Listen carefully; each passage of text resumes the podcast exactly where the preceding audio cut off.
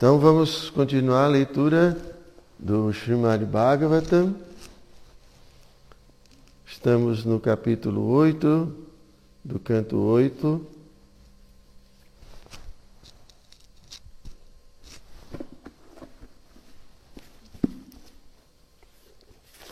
O capítulo é intitulado A Batedura Ocorrida no Oceano de Leite.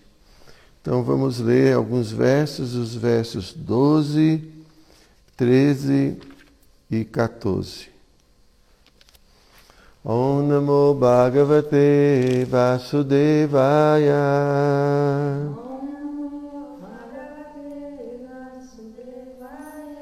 Om Namo Bhagavate Vasudevaya.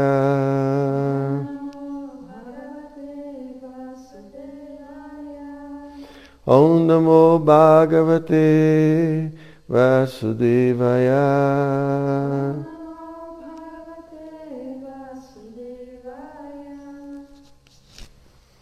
eu vou ler o verso sozinho. Rishaya Kalpayam Chakru Abhishekam Jatavidi Jagu Bhadrani Gandhava Natyascha Nanritu Jagu. Fecha essa porta.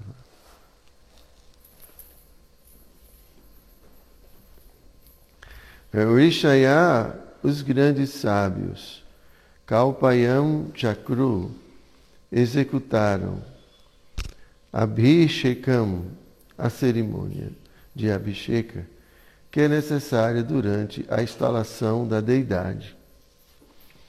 Jatavidi, conforme as diretrizes contidas nas escrituras autorizadas. Jagu, cantaram mantras védicos. Bhadrani, toda a boa fortuna. Gandharva, e os habitantes de Gandharva Loka, Natyaha, as mulheres dançarinas profissionais. Cha também. Nanritu, dançaram muito apuradamente na ocasião. Jaguru e cantaram canções autorizadas prescritas nos Vedas. Então vamos para as traduções e o significado do verso 14 que foram dados por sua divina graça Srila Prabhupada. Os grandes sábios executaram a cerimônia do banho da deusa da fortuna, conforme as diretrizes contidas nas escrituras autorizadas. Os Gandharvas cantaram mantras védicos auspiciosíssimos, e as dançarinas profissionais dançaram com muito esmero as canções autorizadas prescritas nos Vedas.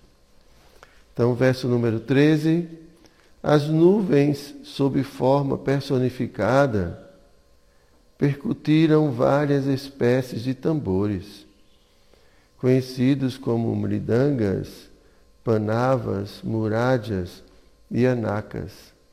Elas também sopraram búzios e clarins, conhecidos como gomukhas, e tocaram flautas e instrumentos de corda. O som combinado desses instrumentos era tonitruante.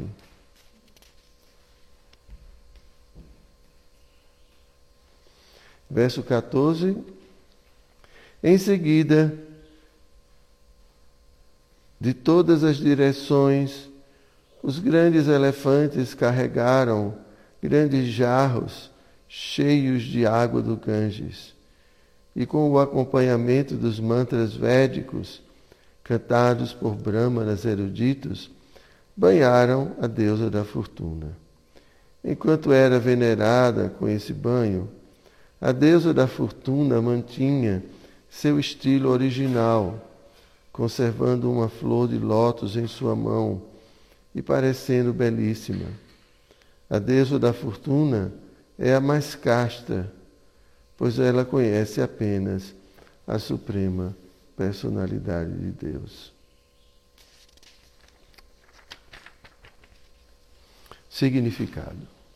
Neste verso, Lakshmi, a deusa da fortuna, é descrita como Shriyam, que significa que ela tem seis opulências: riqueza, força, prestígio, beleza, conhecimento e renúncia.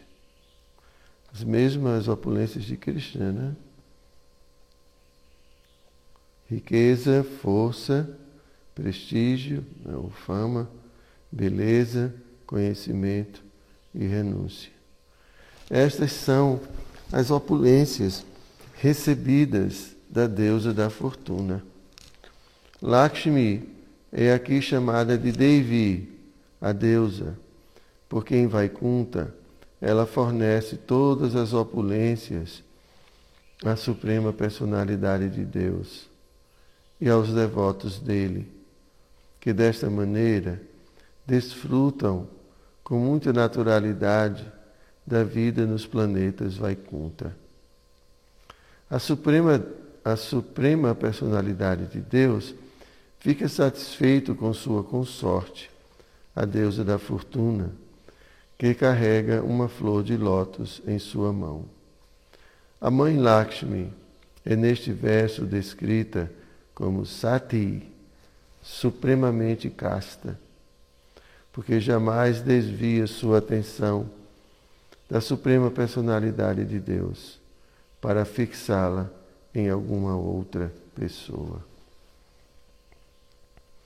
Om Gyana Timirandasya Gyanam Jana Shalakaya Chakshu Militam Jena Tasmai Shri Gurave Namaha Shri Chaitanya Manobhistam स्तप्तम जिन भूतले स्वयं रूप कदा मह्यम ददति स्वापदम तिकम नमो विष्णुपदाय कृष्णप्रेष्ठाय भूतले श्रीमते हृदयानंद गोस्वामी इति नमिने।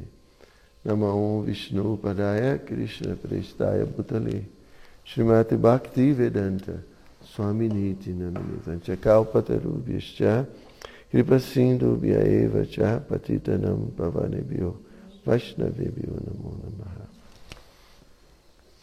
Então, é, depois que a deusa Lakshmi né, apareceu, então todos começaram a realizar essa cerimônia de banho, que aqui é como se fosse a cerimônia de instalação. Né? Aqui fala como se estivesse instalando a deusa da fortuna, assim como a gente instala as deidades. Tem todo um banho apropriado né? para instalar. E ah, Aqui está dizendo que Lakshmi, Prabhupada no significado, que Lakshmi, ela em Vaikunta fornece todas as opulências à suprema personalidade de Deus. Então tem duas coisas bem interessantes aqui nesse significado. Primeiro, esse aspecto né, de que é Lakshmi ou Radharani que está fornecendo as opulências. Porque ela é justamente a Shakti, ou a energia. Né? Como a gente estuda na literatura védica, existe aquele que possui a energia, que é chamado de Shaktiman, né, que é Krishna, e a energia, que é Shakti, ou Srimati Radharani. Então, a energia é quem está ah, proporcionando todas as facilidades para o possuidor da energia. Então, assim como, por exemplo, a, é a energia que move, move o motor, é a energia que faz com que as coisas se movimentem e que aconteçam. Né? Então, uma vez eu li que a força de Krishna vem da Shakti de Krishna das energias de Krishna. Então, por isso que a gente não pode separar Krishna de sua, de sua Shakti. Né? Assim como a gente, por exemplo, nós temos, nós almas temos esse corpo material e, e a gente só consegue realizar alguma coisa por meio desse corpo porque esse corpo tem energia, porque esse corpo tem algumas faculdades que permitem com que eu, ou esse corpo possa fazer algumas coisas, né? Mas eu não posso, assim, me separar desse corpo, porque eu estou dentro desse corpo, por isso que às vezes se fala né, que pelo menos enquanto a gente está encarnado nesse mundo material, a gente não pode, é, assim vamos dizer, de fato separar o corpo da alma, né? apesar de que possamos compreender muito claramente de que não somos o corpo. A gente entende isso claramente, mas ao mesmo tempo eu estou dentro do corpo, estou limitado no corpo. Então, da mesma forma, é, Krishna e suas energias não podem ser separadas. Então, apesar de que né, a gente pode é, compreender as energias de Krishna como sendo separadas de Krishna em, em, em uma instância, mas em outra instância não estão separadas. Né? E aqui a gente vê que é por meio das Shaktis, é por meio das energias de Krishna, né, que tudo acontece. Então a gente só pode conhecer Krishna porque existe uma Shakti que permite que a gente conheça Krishna, que é a Chit Shakti. É, e, e, é devido a Ladini Shakti, por exemplo, que é administrada por Adharani, que a gente pode ter relacionamentos amorosos com Krishna. Então, toda a variedade do mundo espiritual tudo, na verdade, é, é, é, é proporcionado, tudo acontece por meio das Shaktis. Então, Krishna é simplesmente o desfrutador. Bom, né? E tudo acontece. Né? Então, isso é a, é a personalidade de Krishna.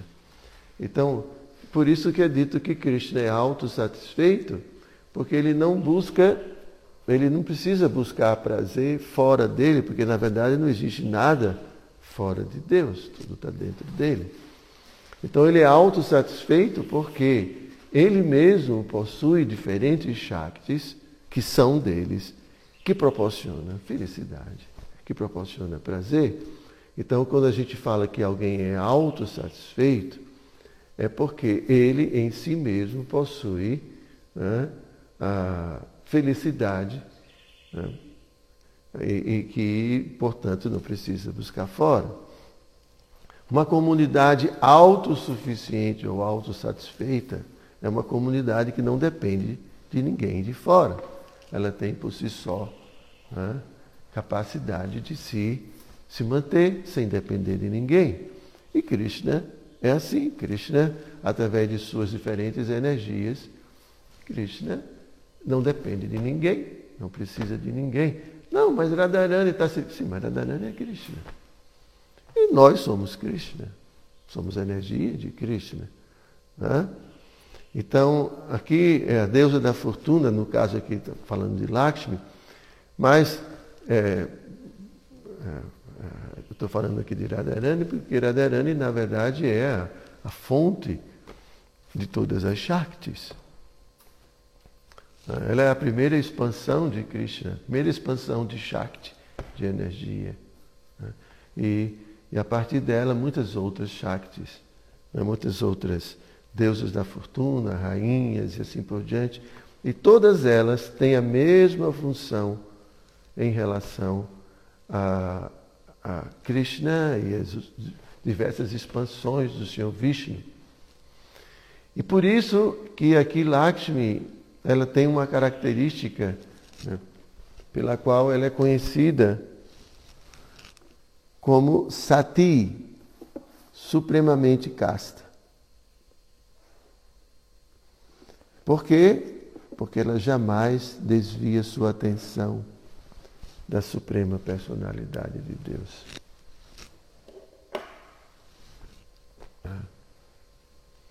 Então, quando a gente fala de castidade, e aqui pelo conceito a gente vê que castidade não é um princípio apenas para as mulheres ou para as almas que estão em corpos femininos, né? mas a castidade é um princípio de assim de fidelidade, vamos dizer assim, né, à suprema personalidade de Deus. É.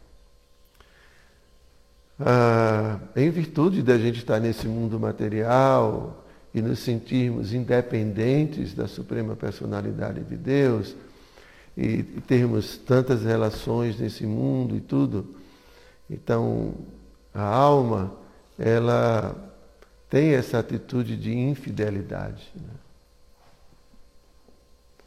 Infidelidade. Porque ela desconhece a pessoa suprema. Né? Então a gente termina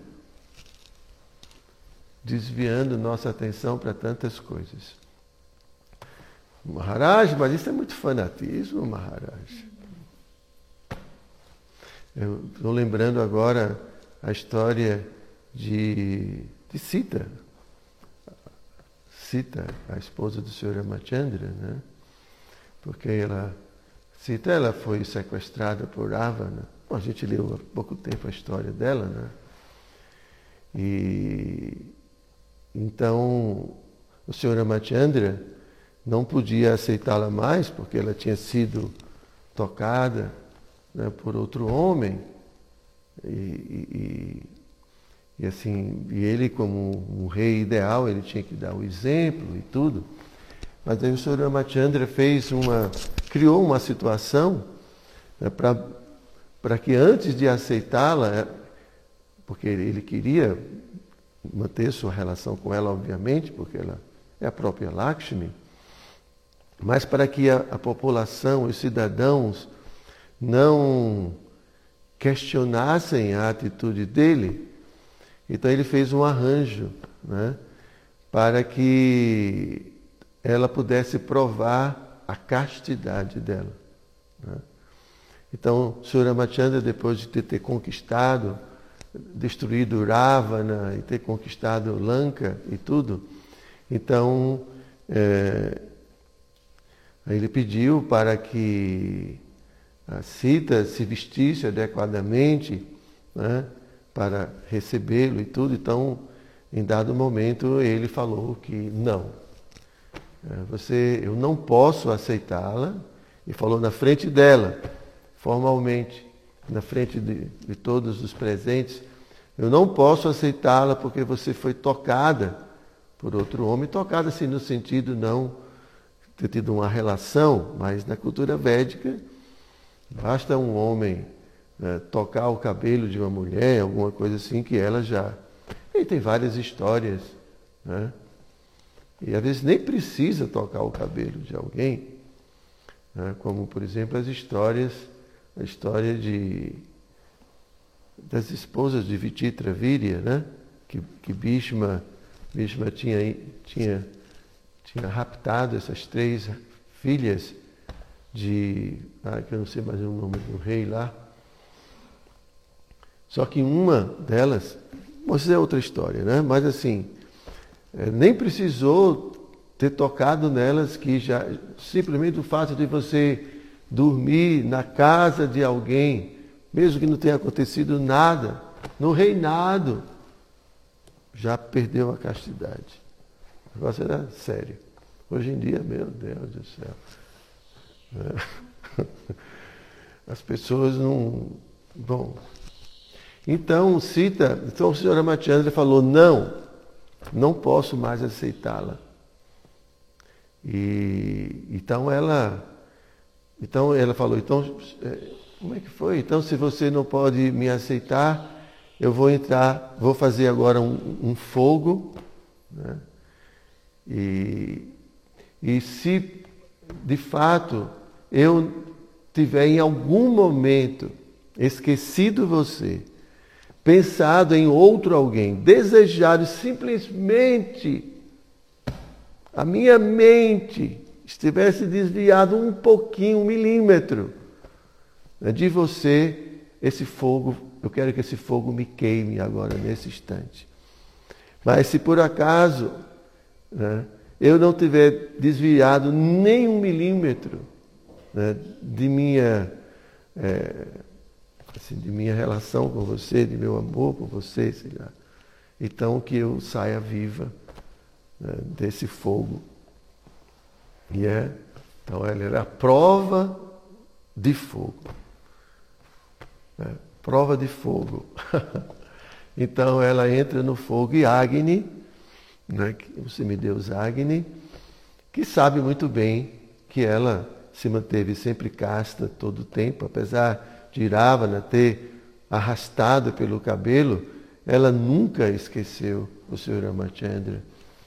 E, e mesmo depois que Ravana ofereceu né, tudo o que ela desejasse no mundo, e mesmo se apresentando para ela com uma beleza, porque ele tinha poderes místicos, então não é que ele estava apareceu para ela com 20 cabeças, um monstro. Né? Ele apareceu para ela muito belo, muito, muito belo, uma forma extremamente atrativa, com toda a riqueza, toda a opulência, tudo, absolutamente tudo. E ela não desviou um milímetro sequer de sua fidelidade com o Sr. Ramachandra. Então, é, nesse momento, é, o semideus de Agni, né, ele protegeu, fez com que o fogo não queimasse. Né. Sempre acontece isso, né? Como é que acontece? Mas, bom, coisa mística, né? O, o Hanuman também, né? tocaram fogo no rabo de Hanuman, quando ele foi pego, né? E, e Hanuman não foi queimado, apesar de ter queimado toda a cidade de Lanka. Né, o semideus que controla o fogo não permitiu que o fogo queimasse é, Hanuman. Então, então Sita sai do fogo completamente ilesa e assim ela prova para o mundo inteiro que ela é supremamente casta e que não havia nenhuma dúvida de que ela tenha se desviado de sua fidelidade para com o Senhor Vishnu. Né? Então isso é coisa de, do reino espiritual. Isso não é coisa desse mundo material. Isso é coisa é, da, da dimensão espiritual. Né? Então, o coração dessas pessoas pertencem a um único ser, coração mesmo. Né? É, apesar de que né, existam outras relações, mas assim Jesus fala né, que a gente tem que amar a Deus acima de todas as coisas. Né?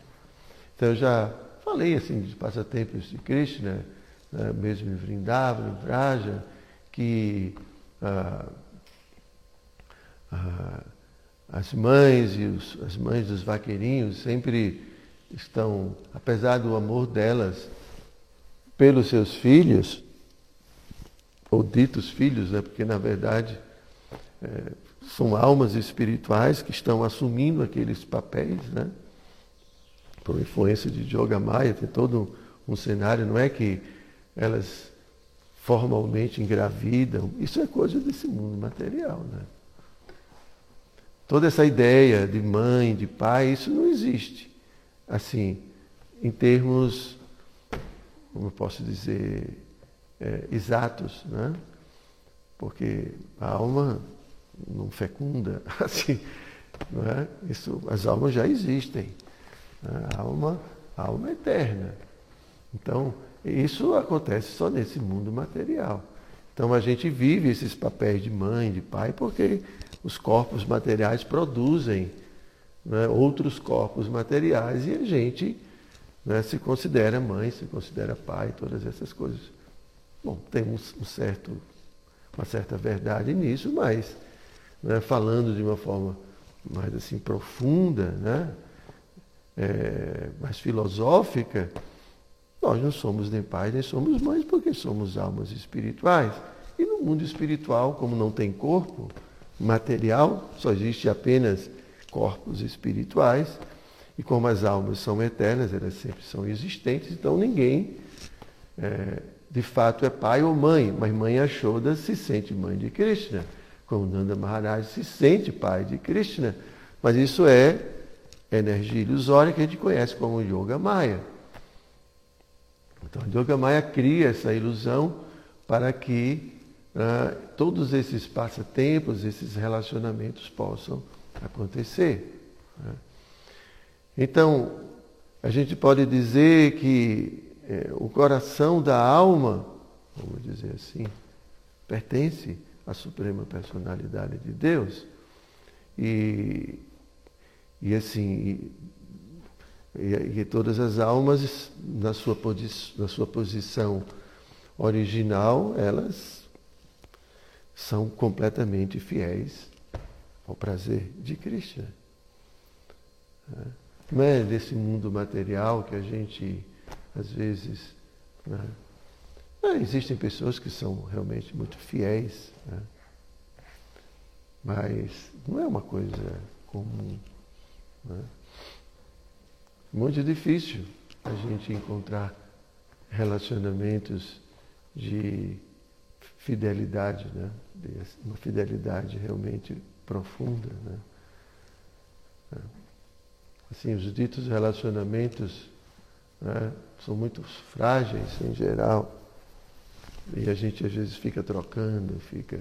essas coisas desse mundo, né? Mas tudo isso é desse lugar, tudo bem, as pessoas podem considerar isso normal, isso natural, isso é tudo muito comum. Né?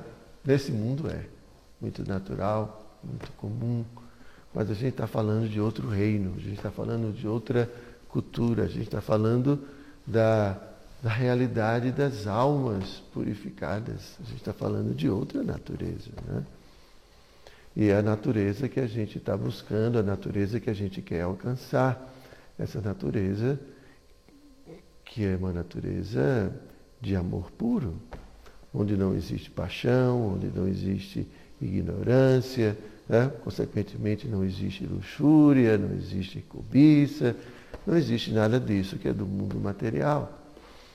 Então nós almas né, estamos, pelo menos nós que estamos praticando esse processo, a gente está em busca de superar, transcender essas coisas ditas naturais desse mundo material, para nos é, identificarmos como seres espirituais.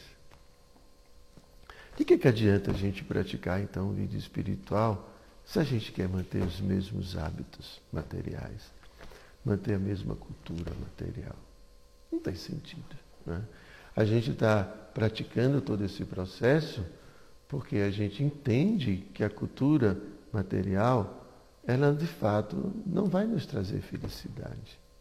Né? Então a gente está renunciando esse mundo e renunciando toda essa cultura, porque a gente já viu que não é, não é possível ser feliz com, com ela. Né? Então a gente, a gente pode até a, a conviver com ela por um tempo em virtude de que a gente não muda né, essa cultura de uma hora para outra, a gente não. Né, como é que a gente vai abandonar uma cultura quando a gente desconhece essa outra cultura? Né? Os nossos referenciais e tudo, né? nossos hábitos. Então é um processo de, de transformação assim muito gradual. A gente vai compreendendo é? o que é uma cultura superior, o que é um comportamento superior.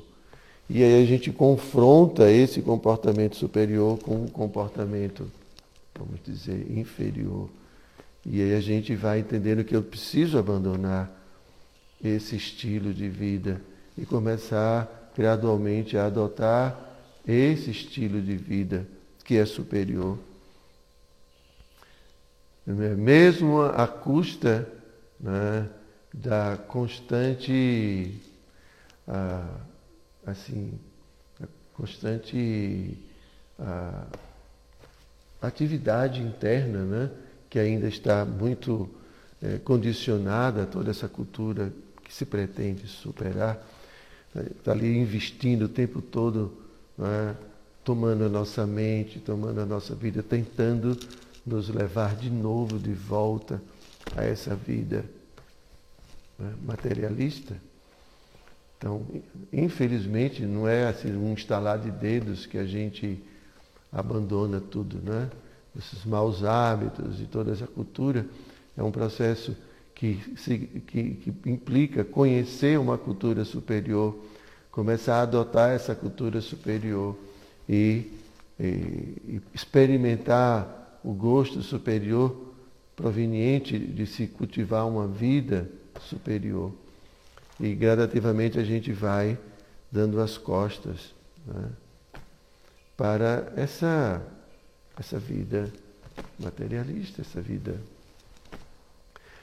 É. Mas é muito difícil para alguém que nem consegue entender que essa cultura é uma cultura. Como é que ele vai abandonar uma coisa se ela nem sabe né, é, discernir se isso é bom ou se não é bom? Né? Se todo mundo está fazendo, então eu vou fazer também. Né? É uma coisa natural. Se ela não tem, se ela não consegue obter um conhecimento que questione o que ela está fazendo, ela vai continuar fazendo. E é por isso que as pessoas às vezes podem achar, por exemplo, isso aqui uma coisa fanática, uma coisa, é, uma coisa assim absurda, né? porque o que é mais comum hoje em dia é isso. Né? As pessoas estão ali simplesmente preocupadas com o seu prazer, com o seu bem-estar material e não tem muitas preocupações maiores. Então, por isso que a gente estuda, a gente lê o Bhagavatam, para ver o exemplo dessas grandes personalidades. Né? Isso não significa, obviamente, que eu, eu vou é, amanhã ou hoje mesmo já ao conquistar essa fidelidade, né? essa, essa, essa posição. Né? Mas uma coisa que a gente precisa entender é que essa castidade essa castidade de, de Lakshmi é também da alma. A alma pode viver isso. Né? E Prabhupada fala, né, só para a gente concluir, que a castidade não é só esse princípio aqui de fidelidade, né? Aqui a gente está falando de ah, é supremamente casta, porque jamais se desvia sua atenção da Suprema Personalidade de Deus para fixá-la em alguma outra pessoa. Né? Então, isso é castidade, também implica fidelidade. Mas também aqui tem uma ideia, tem uma, uma, uma, um ponto interessante, que ela não desvia a atenção dela para outra pessoa. Tá? Então, normalmente,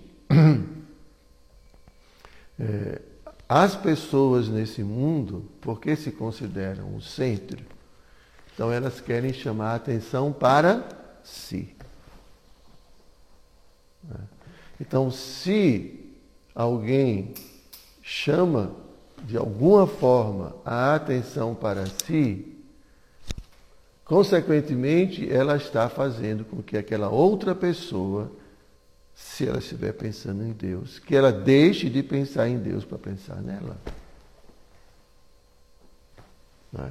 Então, a castidade é a atitude né, de não fazer um outro esquecer, esquecer, no caso, na consciência de Krishna, esquecer Krishna. É? Ou fazer com que um outro homem esqueça sua esposa, ou que uma mulher esqueça seu esposo, se vestir, se, se mostrar, sei lá, atuar de tal forma que tira a pessoa, né, por, por, força da atração né, dos objetos, dos sentidos, da sensualidade, do poder, da riqueza, qualquer coisa que seja. Quando a gente quer atrair a atenção, a gente sabe como fazer. Parece que é instinto. Né? Mesmo no reino animal acontece isso. Né? Os animais, eles têm. Que foi? Uma aranhazinha? Bom, então. Oi? É, chamou a atenção mesmo. então, isso é uma coisa instintiva né, de chamar a atenção. Né? E, e, e, quando a gente fala assim, mais instintivamente, né? porque existem certos aspectos, pelo menos no reino animal, que é a procriação, né? a perpetuação da espécie. Então, quando né, o macho a fêmea, a fêmea está no cio, tem todo aquele a dança e não sei o quê, toda uma história, né? E a própria natureza, né? A gente vê aqui essas vacas, as vaquinhas quando estão no cio, né? Então é, é tem um, um assim um, é, um odor né, que o macho sente, o cachorro sente, assim tudo é, tudo uma forma de atrair, não é? Tudo faz parte. Mas é, nós somos almas espirituais. Né? Então, apesar de nós estarmos dentro de um corpo e o corpo ser, ser um ter sua estrutura biológica e, consequentemente, toda essa coisa animal, né? sem preconceito, não estou falando animal no sentido de, mas animal, coisa biológica. Então, nós almas não podemos ser arrastados pela biologia. Né? Então, isso é vida humana. Vida, para fala, vida humana significa usar agora o que os animais não têm e que a gente tem, que é razão, que é capacidade de entender. O animal não vai entender nunca que é a biologia dele que está fazendo com que ele haja de uma forma ou de outra, mas o ser humano não, ele começa, ele tem inteligência para entender, não, isso aqui é ah, simplesmente impulso hormonal, sei lá, qualquer coisa. Parece ser bem racional, né? Mas o que vai se fazer? Isso é a realidade. Porque a gente estuda isso cientificamente. E, e como os hormônios influenciam a cabeça, influenciam a gente, influencia a nossa mente. Então, não estou falando de uma coisa, sei lá, fanática, é como funciona. Então, a alma está dentro de uma estrutura que tem um funcionamento, que envolve a mente, que envolve a inteligência, que envolve tudo isso. Né? Então, é, Diante de certas circunstâncias, o corpo da gente produz vários tipos de substâncias. Adrenalina, endorfina, tem todas essas substâncias que geram estados mentais. É tudo química. Mas eu sou mal. Será que eu tenho que ceder né, tudo que o corpo quer? Como alguém está dentro de um quarto, por exemplo, e, e, alguém produz uma coisa, produz outra dentro do quarto, e você agora vai ficar cedendo o que todo mundo. Então a gente também está dentro de um quarto, como essa mente, como tudo isso, e, e muita coisa acontece. Agora, o quanto a gente está identificado com isso? Né? Então, os yogis ou os transcendentalistas dizem: nós não somos a mente. Nem nada disso que a mente produz nem nada disso que o corpo produz, nós não somos isso. Mas a gente sente como, como sendo tão próximos, está tão próximo de mim é todas essas coisas, porque eu estou dentro do corpo, eu estou sentindo tudo. Eu, como, consci, como consciência, percebo tudo. Né? E como eu percebo, eu penso que é meu, mas não é nosso. Então, isso é a ilusão. A ilusão que a alma fica submetida, a ilusão de pensar que tudo isso é dela, que todas essas coisas que são produzidas por hormônios é ela, e que se não atende essas coisas, ela não vai conseguir viver, não vai conseguir ser feliz, E aí vem toda uma história enorme, que é uma fantasia, porque se fosse verdade, que atender os hormônios e atender todas essas coisas, de fato trouxesse felicidade, acho que o mundo todo estava, todo mundo feliz, sorrindo. Né? Porque o que se mais faz é seguir a mente e seguir todos esses instintos. Não é? Então não é assim, não funciona desse jeito. É? Então agora nós almas e aqueles que estão buscando autorrealização têm que começar a tentar compreender, é? É, a, vou falar assim essa palavra, cultura espiritual. O que é que uma alma pensa? Quais são o que é que, que, é que rege a vida de uma alma? Quais são os seus critérios? E assim por diante. Né? Então a gente não vai achar né, que todas essas coisas aqui, como a gente está vendo, que Lakshmi é completamente dedicada a Krishna. Né? Aí também vai para a coisa do gênero, né? não, que a mulher, isso é preconceito, por que, é a mulher que tem que servir? Aí entra também o, a coisa do mundo material. Né? Porque também, como almas, a gente Prabhupada fala que como, como alma, todos nós somos femininos. O único macho é Krishna. Tudo é energia de Krishna. Mas não pode, tem que ser. Não, infelizmente, não, infelizmente é a realidade. Radharani, pelo menos tem Radharani, né? Então a gente tem Radharani, tem Krishna, a mesma alma em dois corpos diferentes, para ninguém ficar brigando. Acho que Krishna já pensou assim nessa. E é, o que é que vai fazer? Né? Então a realidade, a gente tem que como, começar a usar como critérios na nossa vida, mesmo nesse mundo, né, o critério da alma e não o critério do mundo material, das coisas que foram produzidas pela ilusão, pela pelos condicionamentos materiais. Ok? Tem alguma pergunta aí? Eu tenho. Aqui não tem mas eu tenho. Voltando sobre a questão de fidelidade, e não em relacionamentos amorosos, mas fidelidade com suas obrigações, fidelidade com o ambiente externo. Né? Para quem está chegando, como fazer essa ponte para aquela pessoa que é um empreendedor,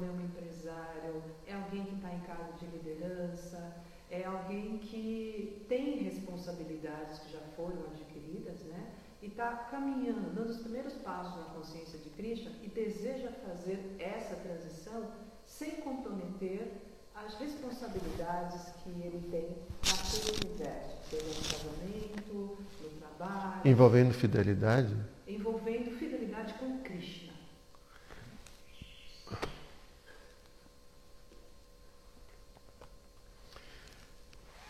É, é, é tão difícil assim, às vezes, falar né, de como solucionar as coisas, né? porque no final das contas, né, qualquer, qualquer um de nós quer ser feliz, isso é o que, é o que nos move. Né? Ou sermos felizes, ou fazer com que os nossos dependentes sejam felizes.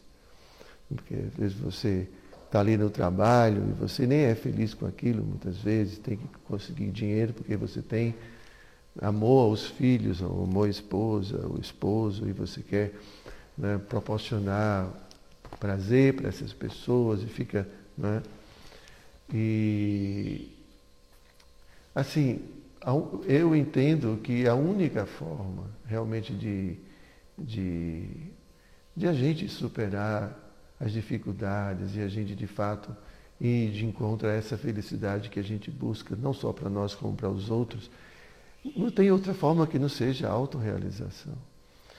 É, é, é, eu já falei muitas vezes né, a relação que existe entre a ignorância e o sofrimento. Então, assim, mesmo que uma pessoa seja um empreendedor né, e tenha se desenvolva economicamente, a gente sabe que isso não, não garante felicidade a ninguém, nem para os filhos, nem para ela mesma. Né? Não, não, não garante nenhuma felicidade. Ontem mesmo eu estava conversando com uma pessoa muito próxima que está muito perturbada com essa situação da política, né? Muito perturbada, porque Está ah, pensando nos netos. Ah, meus netinhos, minhas netinhas. Ah, como é que, que, que, mundo elas vão encontrar? Né? Isso tudo depende né, muito, porque existe muita instabilidade, né? existe muito disse-me disse. Né? Que falando de tal, quando entrar no poder, vai fazer isso, vai fazer aquilo, vai se tornar, o Brasil vai, ser, vai se tornar, sei lá, como aquele outro país. E cada um, meu Deus, tantas coisas, né? E essa pessoa com quem eu estava conversando estava tão perturbada. Muito, mas muito, muito, muito identificada, né? Porque até os próprios filhos iam de encontro o que ela pensava. Né? E, mas assim, qual é a garantia de verdadeira felicidade né? nesse mundo material? Né? Como a gente pode realmente ser feliz nesse lugar que está mudando constantemente? Né? Há quatro anos atrás a gente tinha um governo, pode ser que daqui a o próximo ano a gente tenha outro governo completamente diferente, com ideias completamente diferentes. Não, entende? O ponto é que a gente quer.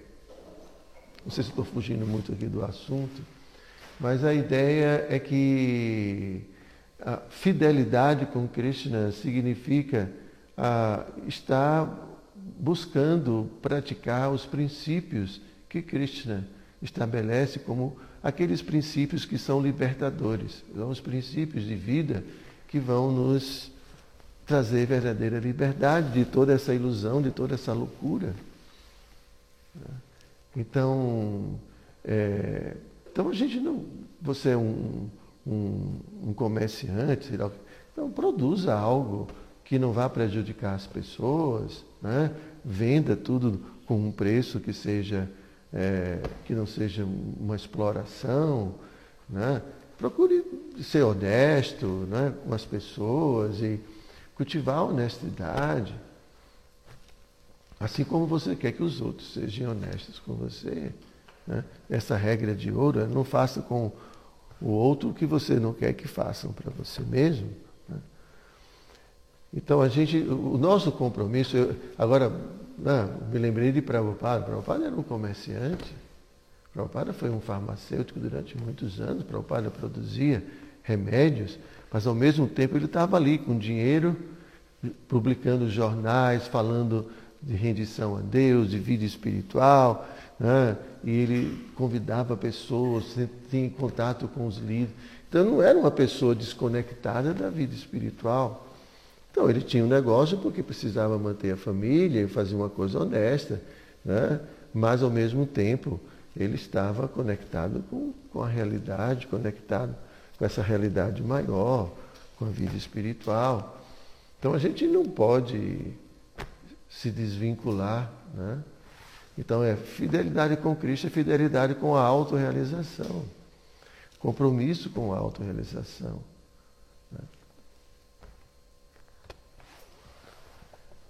Bom, Grantaraja Shrimad Bhagavatam aqui. Muito obrigado pela presença de todos. Tem pergunta? Não?